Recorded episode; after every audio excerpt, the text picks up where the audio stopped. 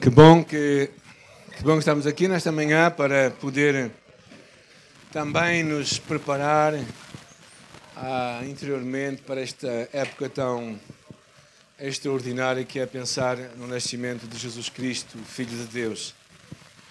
Ah, e antes de avançarmos mais, vamos, vamos, ter um, vamos orar a Deus, está bem? Vamos pedir que o Senhor possa falar connosco nesta manhã e nos ajuda a escutar a Sua voz. Senhor, nesta manhã nós nos voltamos para Ti, confiantes que és Tu que tens que fazer tudo acontecer em nossa vida. Senhor, nós somos nós, não é nossa força, é nossa capacidade. Eu oro que tragas a humilhação à nossa alma, tragas uma, um desejo de nos rendermos a Ti plenamente, Senhor. Que entendamos claramente a Tua mensagem nesta altura, Senhor. Uma mensagem também que é uma mensagem de rendição, não de derrota, mas de vitória. Porque é quando nós nos rendemos que nós somos vitoriosos. E eu oro nesta manhã que tu fales connosco e que nos ajudes a ouvir-te e abres o nosso espírito, crias um terreno fértil. Amém. Jesus falava acerca da palavra que caía em vários terrenos. E a, e a palavra, que era a semente, sempre tinha poder para fazer coisas acontecer. A semente tinha sempre poder, mas os terrenos nem sempre estavam preparados. É hora que o teu coração, o meu coração, seja um terreno fértil, preparado, não endurecido não cheio de pedras, não no caminho onde a semente é roubada, mas que seja um terreno fértil. Ah, eu acho que uma das coisas fascinantes acerca desta época que nós estamos a viver é verdadeiramente as muitas manifestações de milagres. Não é? A semana passada, lá em Braga, eu preguei acerca dos anjos. E, uh, e acho que é impressionante quando nós lemos o relatório dos anjos que apareceram na altura do nascimento de Jesus, a José, a Maria, a Zacarias, uh, aquele anúncio de todo o que houve, aqueles milhares de anjos. Foram momentos em que verdadeiramente tinha que haver, tinha que haver uma manifestação tão grande do poder de Deus. E tudo culminou, nós sabemos, numa manjedoura, no nascimento de Jesus Cristo, não é? Mas o que eu, hoje eu pensei partilhar convosco é, é a palavra de Deus em Lucas capítulo 1, que fala sobre nós crermos contra todas as evidências. É, porque verdadeiramente, muitas vezes a vida é, é basicamente é, é, um andar contra a corrente, contra aquilo que parece ser difícil ou mais fácil, e nós às vezes temos que ir contra isso, porque acreditamos que acima das circunstâncias que nós vivemos, há um Deus que pode intervir nas circunstâncias e que pode mudar a nossa história. E verdadeiramente é isso que eu acho que é impressionante acerca da história do Natal. É uma série de, de histórias que se juntam e esta é uma das histórias que eu mais fico apaixonado, que é a história do nascimento de João Batista, o anúncio do nascimento de João Batista. É? Porque acontece verdadeiramente num episódio, eh, capítulo 1, versículo 5, até ao versículo 25. Mas nós vamos ler isto por fases, está bem? Diz assim: Nos dias de Herodes, rei de Judeia, houve um sacerdote chamado Zacarias, do turno de Abias. Sua mulher era das filhas de Arão e se chamava Isabel. Ambos eram justos diante de Deus, vivendo irrepreensivelmente em todos os seus preceitos e mandamentos do Senhor. E não tinham filhos, porque Isabel era estéril, sendo ela avançada em dias.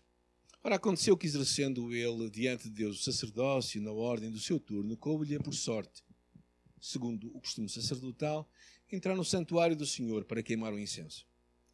E durante esse tempo, toda a multidão do povo permanecia a parte de fora, orando. E eis que lhe apareceu um anjo do Senhor em pé, à direita do altar de incenso. Vendo Zacarias, turbou-se e apoderou-se dele o temor. E disse, porém, o anjo: Zacarias, não temas, porque a tua oração foi ouvida. Isabel tua mulher terá um filho, a quem lhe darás o nome de João.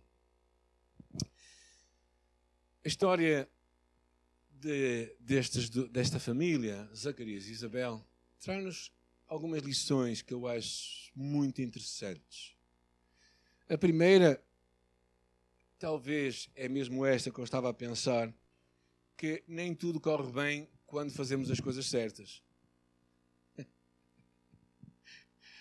Eu sei que não estamos habituados a ouvir isto, não é? Achamos que tudo vai correr mal quando fazemos as coisas erradas, mas nem tudo vai correr bem quando fazemos as coisas certas. E o que encontramos na história deste casal é que diz a Bíblia que viviam irrepreensivelmente diante de Deus e diante dos homens. O que é que isto quer dizer? Ajudem-me lá. Era um exemplo? Mais. Portavam-se bem, davam bom testemunho, eram pessoas cinco estrelas. Diante de Deus e diante dos homens.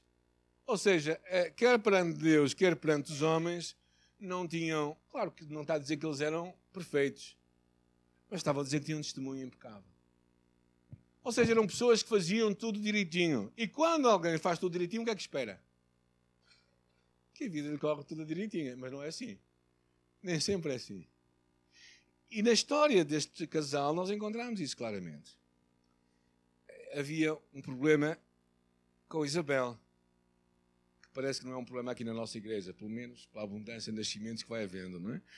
É que ela era estéril. E a, e a esterilidade era vista na cultura judaica como um sinal da maldição divina. Ou seja, o, pelo menos o favor de Deus não estava com eles. Basicamente, uma mulher que era estéril não dava ao seu marido a descendência. Ou seja, eu não poderia ser avô. Graças a Deus não é o meu caso, já sou triste avô. Ou seja, verdadeiramente não é por a vida nos ir bem que nós amaremos mais a Deus, nem é necessariamente por amarmos a Deus que a vida nos sorrirá sempre para nós. Não sei se vocês algumas vezes ficam um bocado incomodados porque a vida não nos corre bem e vocês acham que são muito certinhos. Às vezes acontece comigo.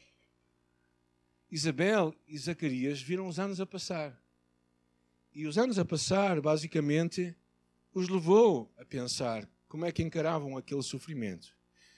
Porque uma das coisas que às vezes nós perguntamos é o porquê do sofrimento e da dor que chega à nossa vida. O salmista o incomodava tanto a ponto de perceber que os ímpios eram mais abençoados que os justos. E por isso, num desses dias, o salmista escreveu este salmo, dizendo assim: Os meus pés quase resvalaram. Ou seja, quase me desviei. Pouco faltou que os meus passos escorregassem. Porque eu tinha inveja dos soberbos ao ver a prosperidade dos ímpios. Porque eles não sofrem dores. Não sei, alguém já pensou isto? alguma vez? Né? Já pensou que os ímpios, a vida lhes corre bem e para os justos a coisa não vai muito certa? Alguém já pensou nisto? Alguns eu acho que já pensaram muito. o salmista pensou, a ponto de quase ter desviado, quase ter afastado de Deus. Porque esta questão de sofrimento é algo que nos incomoda, certamente. Não é? E, e nós não agimos muito bem perante Ele. Nós achamos que a vida Claro, não é, uma, não é aquela visão necessariamente uh, que muitos da Igreja Católica têm, que é aquela ideia quanto mais sofrer, melhor é, porque assim sofro menos depois da eternidade. Não é essa a ideia. Mas verdadeiramente é interessante que a Bíblia fala sobre este tema, não é? Em 1 de Pedro diz que nós somos participantes das aflições de Cristo. Ou seja, Jesus mesmo a ponto de despedida, quase no finalzinho, ele diz no mundo tereis alegrias. Ai não, também, também vamos ter. Mas diz que nós teremos, porque alegrias nós já esperamos, agora aflições nós esperamos. Ele diz: No mundo tereis aflições. Por isso, verdadeiramente, ele diz: Mas tendo bom ânimo, eu venci o mundo. Ou seja, o sofrimento, a dor, a perda, o questionamento faz parte da vida cristã.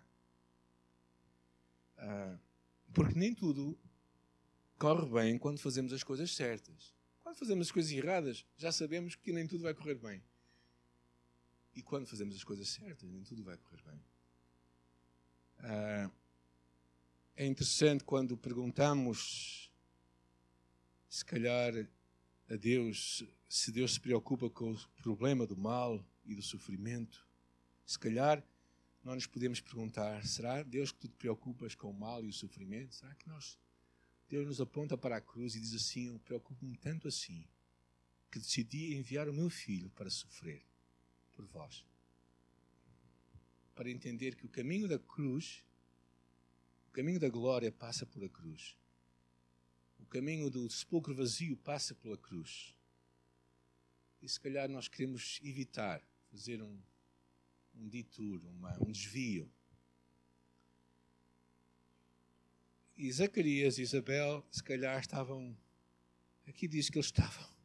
Eram justos e não tinham filhos. Estavam a ver a vida, os dias a passar, estavam a perceber bem a coisa. Não vai dar. O que é interessante, que vemos já, já lemos hoje, foi que eles continuaram a fazer as coisas certas, mesmo quando se calhar as coisas não estavam a correr bem. Porque encontramos Zacarias. Qual era o trabalho de Zacarias agora? Era padre, pastor, o que queiram chamar o que quiserem, não é? O trabalho dele era ser um sacerdote, não é? Ele pertencia a um grupo que estavam divididos em 24 grupos. Havia 24 grupos a que eram duas vezes por ano serviam a Deus. Mas dentro do grupo havia muita gente. Então, diz aqui, é interessante a palavra de Deus, diz assim: coube-lhe por sorte. Porque verdadeiramente foi uma sorte. Talvez um sacerdote iria celebrar o que ele celebrou uma ou duas vezes na vida. Porque eram muitos que haviam. Ah, se vocês pensaram que fazem parte de uma equipa que funciona uma vez por isso, uma vez por eh, duas vezes por ano, mas fazem parte de uma grande equipa, então significava que havia muito pouca probabilidade de tu servires. Mas naquela hora, Zacarias estava lá a servir a Deus. E, e ele foi chamado. Zacarias estava no local certo, na hora certa, a fazer a coisa certa. A servir a Deus, a adorar a Deus, a representar Deus com as orações. E a sua oração? Qual era a sua oração? Não é? Quer dizer, o que é que nós fazemos com as orações que não são respondidas? Zacarias estava lá. Não é? Havia uma multidão a orar, diz aqui, não é? Diz assim, segundo para queimar o incenso. E durante esse tempo toda a multidão do povo permanecia da parte de fora orando.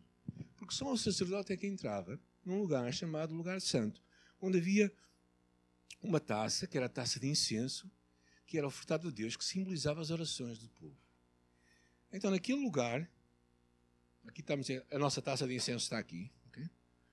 naquele lugar havia ofertas que eram dadas a Deus. E Zacarias estava lá. Toda a multidão permanecia orando. E havia a fumaça que saía de lá, o fumo que saía de lá, era sinal que as orações estavam a ser feitas e por isso que estavam a ser chegar até Deus. As orações de toda aquela multidão que estava cá fora, a aguardar. É importante nós não nos deixarmos vencer pelas orações não respondidas. É importante nós não deixarmos que o desânimo vença a nossa vida, as adversidades, as desilusões, mas conseguimos vencer pela obediência, por fazer o que é certo diante de Deus e dos homens.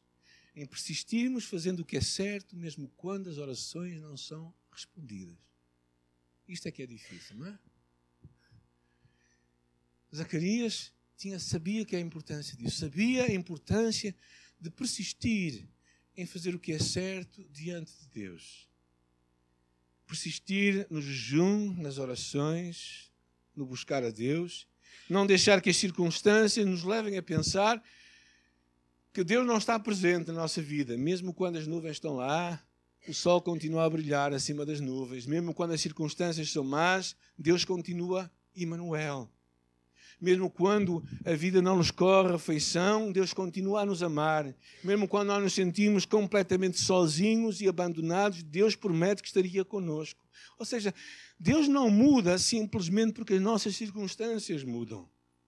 Zacarias, de alguma forma, sabia isto. E de alguma forma ele não deixou que aquela oração não respondida pudesse, pudesse minar a sua alma e pudesse deixar que a sua alma começasse a mirrar e ele ficasse amargo.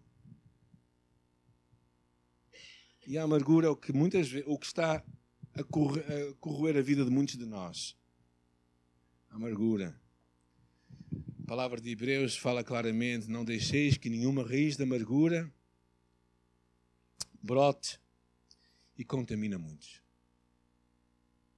A amargura é como aquelas árvores que têm raízes profundas e quando tu queres tirá-la, aquilo é difícil, não é?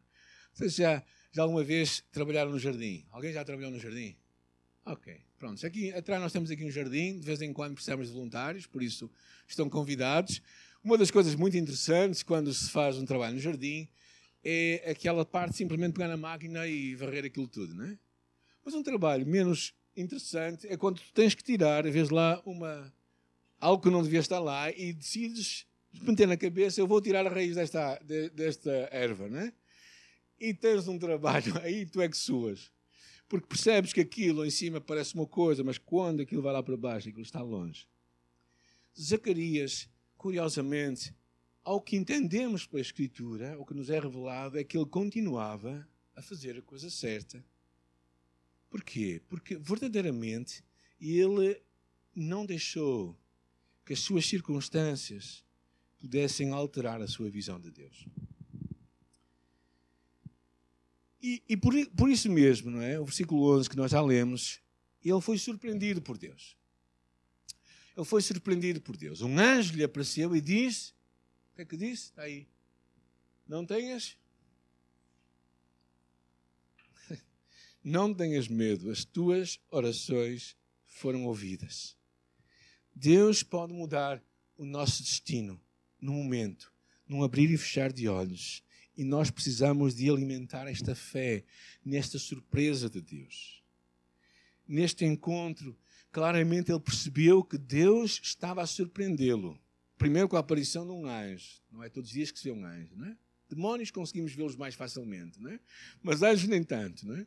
Porque Hebreus fala que alguns de nós recebemos anjos sem saber, não é? Eu tenho algumas histórias para contar, mas se calhar algumas são de anjos, outras nem tanto, não é?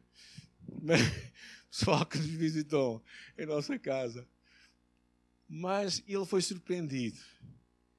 É? Eu acho interessante, porque aqui há, há um fator curioso, que é esta aparição que trouxe medo ao seu coração. Claramente me faz lembrar aquele episódio daquele, o pai daquele rapaz endemoninhado, quando estava quando se aproxima de Jesus e diz: Senhor, se tu podes curar o meu filho, cura-o. E Jesus responde: Se tu crês, tudo é possível ao que crê. E o que é que, o que, é que aquele homem responde? Senhor, ajuda-me. É na minha. Ou seja, ele percebe que aquele homem que estava aflito à procura de Jesus percebe que, que ele não tinha fé suficiente para que as coisas acontecessem. É. Nós vamos falar um pouco mais disto à frente, vamos procurar aplicar. Moisés, diz o livro de Hebreus, capítulo 11, 27, diz, Hebreus falando de Moisés, diz que ele saiu do Egito sem vacilar, porque viu o invisível. Ele deixou o Egito. O que é que tinha o Egito, gente? O Egito estava no auge da civilização. O Egito tinha ouro, tinha riquezas, tinha sabedoria, tinha tinha tudo. E ele deixou vendo o porque ele não conseguia ver nada. O que é que ele via? Via o deserto. O que é que está no deserto? Nada. Mas ele conseguia de alguma forma ver algo que Deus ia fazer. Tu e eu precisamos de estar sintonizados com a fé, vendo o invisível, esperando que o impossível aconteça. No episódio mais à frente com Maria, quando o anjo anuncia a Maria que ela terá um filho, vocês têm um papelinho, todos devem ter um papelinho. Alguém não tem um papel? Alguém não recebeu um papel? Ali à entrada? Todos receberam? Ok. Está lá a oração de Maria. E ela está aí por uma razão. Porque diz, dizia ela aí, não é? Porque para Deus nada é impossível. Hoje vocês vão ser convidados a fazer uma oração, a escrever uma oração. Uma oração que vamos colocar, vamos dizer, no altar, está bem? No altar de incenso. Não está aqui incenso a queimar, mas é uma coisa simbólica. Algo que Deus põe no teu coração. Eu acho que uma das coisas que tu e eu precisamos desenvolver mais é olhar além da nossa vista. Porque o que os nossos olhos veem é muito limitado. Mas eu, eu quero vos encorajar hoje, enquanto nós vamos cantar uma música que é. Uh, Chamas-me para andar sobre as águas. Eu quero que vocês possam simplesmente, não têm que escrever nada, no final vamos ter tempo para escrever, mas quero que vocês possamos fazer esta, cantar esta música em oração e deixar que Deus coloque um cântico, uma oração no nosso coração. Algo que tu sabes que é impossível. Eu já escrevi a minha, está bem? Minha oração. No final quero vos convidar para colocarem aqui. E quando nós colocamos uma oração, a oração tem que ser maior do que aquilo que nós conseguimos fazer, ok, gente? A nossa oração tem que ser algo que tu digas assim: Eu não consigo fazer isto. Por mim, isto não vai acontecer. Eu não tenho possibilidades, não tenho capacidades. Então tem que ser uma coisa assim, grande. Isabel e Zacarias certamente tinham algo muito grande, não é? Então, no meio desta mensagem, não estamos a terminar ainda, tá estamos só no meio da mensagem. No meio da mensagem, vamos, vamos cantar esta música suavemente e vamos pensar no que Deus tem para nós, está bem?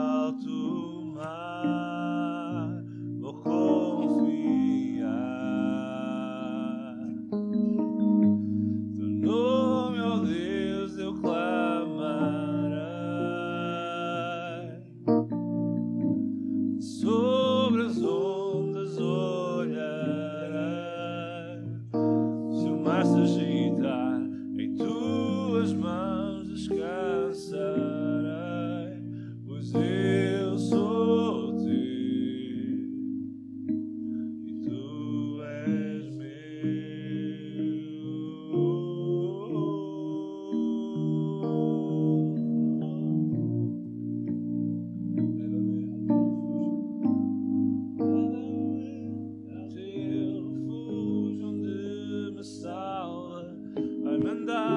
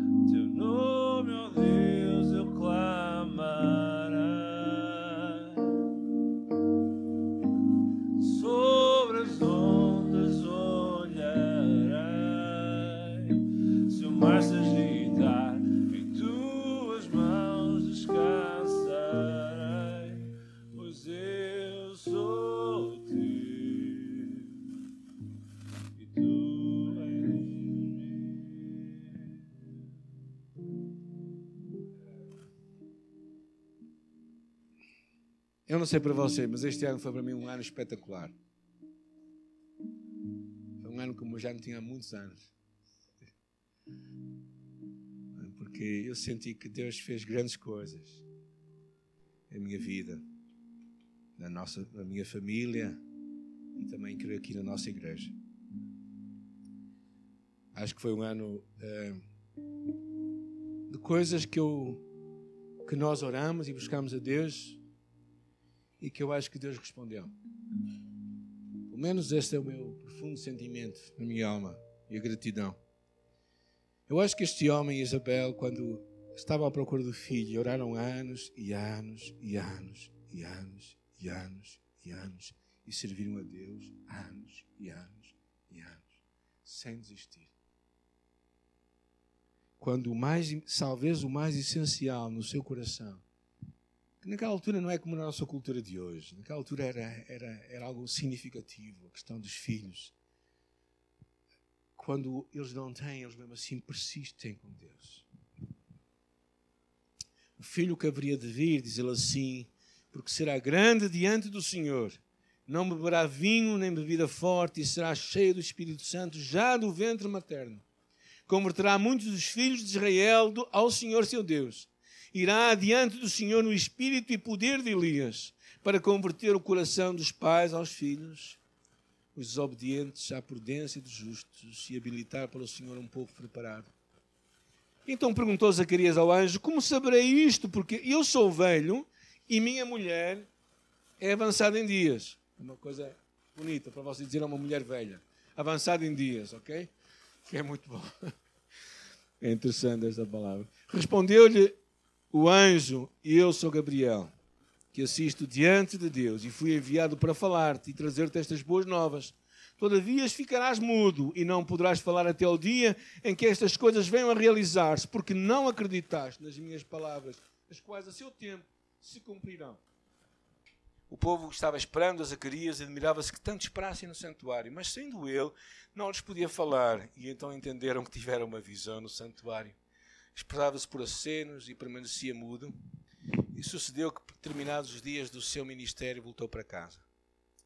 Passados estes dias, Isabel, sua mulher, concebeu e ocultou-se por cinco meses, dizendo: Assim me fez o Senhor, contemplando-me para anular a minha vergonha diante dos homens o menino que haveria de nascer seria extraordinário.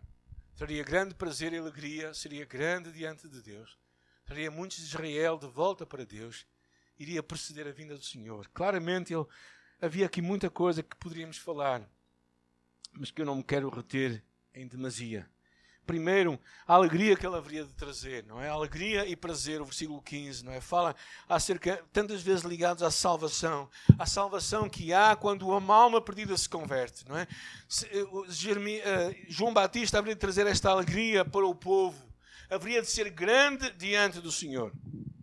O que significava que, verdadeiramente, ele seria também, diz aí, cheio do Espírito Santo. Eu acho interessante seria cheio do Espírito Santo, porque fala verdadeiramente que nada o haveria de perturbar, nada deixaria, dominaria a sua vida à, à exceção do Espírito Santo, o qual o haveria de conduzir. E o poder do Espírito Santo claramente é usado na vida e no ministério deste homem tantas vezes, João Batista. Traria muitos de Israel de volta para Deus multidões chegariam a Deus. E depois aqui precederia a vinda do Senhor. Ou seja, ele haveria de, de vir, ele haveria de vir no espírito de Elias, como é dito no livro de Malaquias, capítulo 3, versículo 1. Eis que diante de ti envio o meu anjo que irá preparar o caminho. Ou seja, João Batista não era qualquer. João Batista era verdadeiramente alguém importante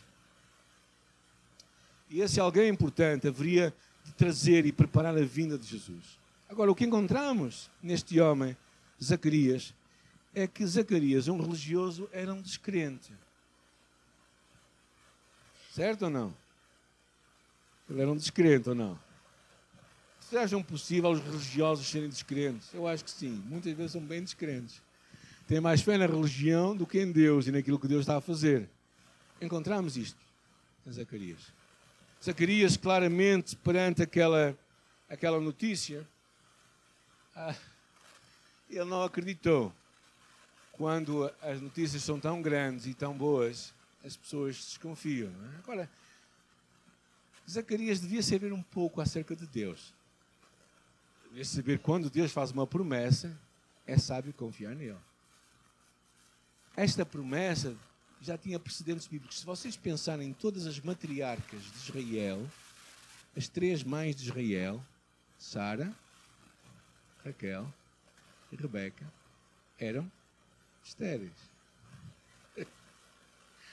E sabem porquê que eu acho que elas eram estéreis? Porque Deus muitas vezes quer, quer, quer mostrar que a glória é dele, que o poder é dele, que a vitória é dele.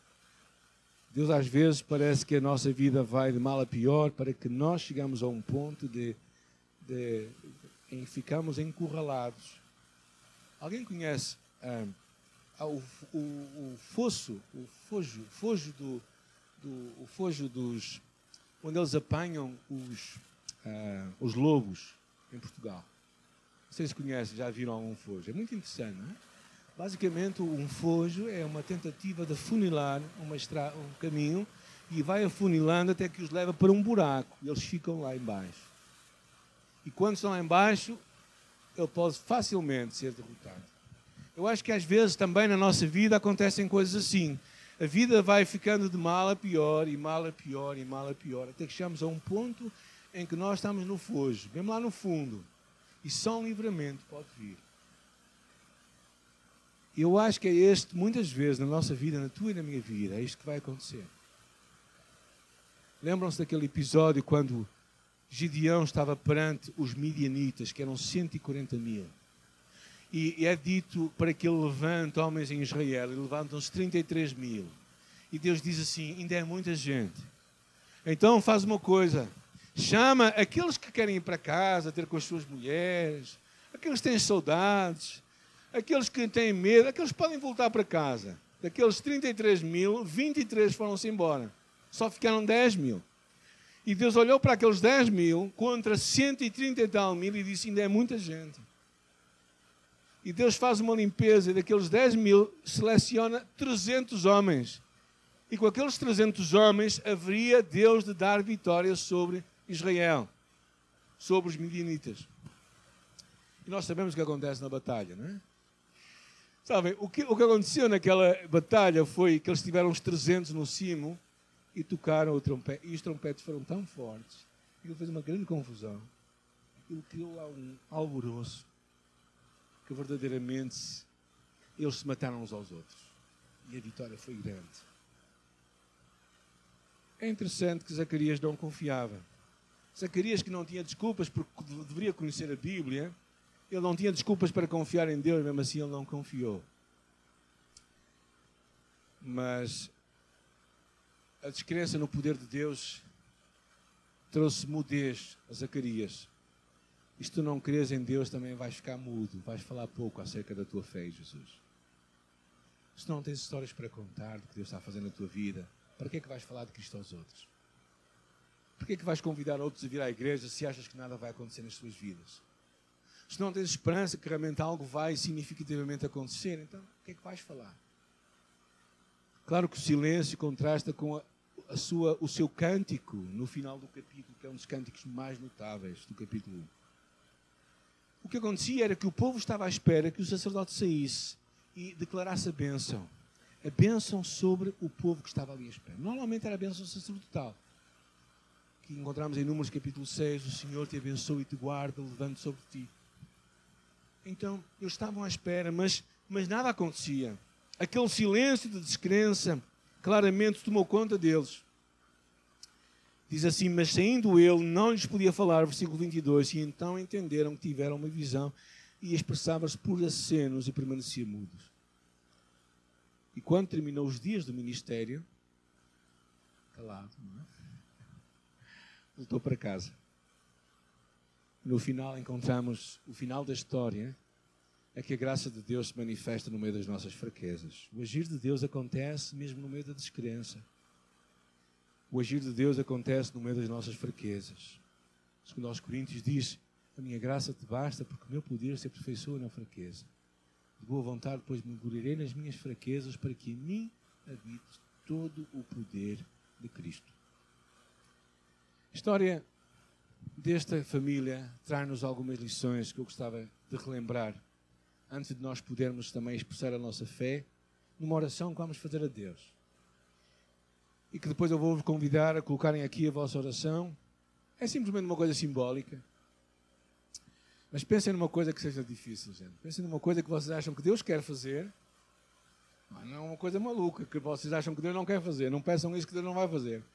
Peçam algo que Deus quer fazer, mas algo que vocês acham que vai ser difícil.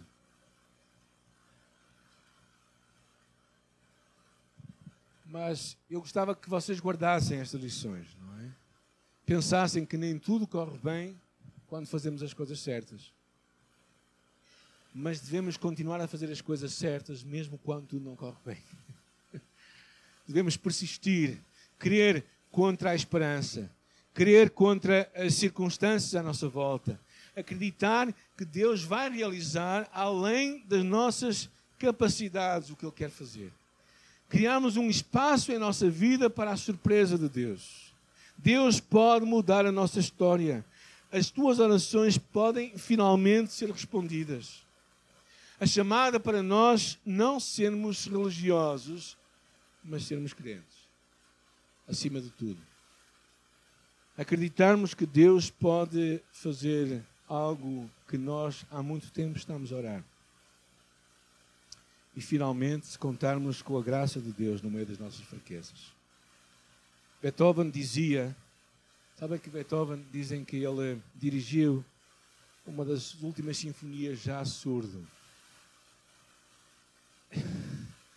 e dirigiu a orquestra.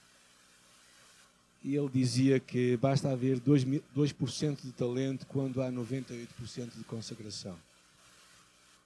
Ah, eu acho que Deus não está à espera que tu e eu às vezes sejamos mais talentosos. Na verdade, eu acho que às vezes os nossos talentos até são empecilhos para que Deus haja. Os nossos dons, nós começamos a depender deles mais do que em Deus.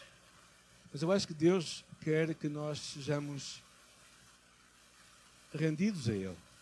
Era o que Zacarias precisava de fazer: render-se a Deus, confiar em Deus, deixar o seu coração em paz. Um dos valores que eu acho importante na nossa abordagem, na minha abordagem da fé, é uma necessidade de sermos autênticos.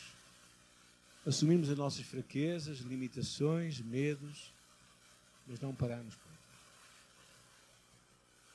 Há muita gente que, que gosta de pintar o mundo sempre com cores colorido, mas não é pessoas autênticas. Eu acho que Deus lida bem com a nossa fraqueza, mas não espera que nós fiquemos aí. Espera que o nosso destino final seja como o livro de Hebreus falava de Moisés, olhando o impossível, vendo o invisível. E por isso, enquanto cantamos esta última música, Vamos repetir outra vez uh, hoje. Eu quero vos convidar a escrever uma, uma oração. Se precisarem de canetas, tem aqui algumas. E quero vos convidar a, a vir à frente e poderem colocar as vossas orações aqui à frente. Não vamos queimá-las, está bem, por causa de uma questão só. Uh, Primeiro porque também isto começava para aqui a disparar tudo e tínhamos que sair todos a correr, não é? Uh, mas não, mas quero-vos convidar a escrever. É um ato simbólico, simplesmente. Se pensarem numa oração que vocês querem colocar diante de Deus, algo que seja impossível, porque para Deus não há impossíveis, então vamos terminar este culto desta forma, está bem?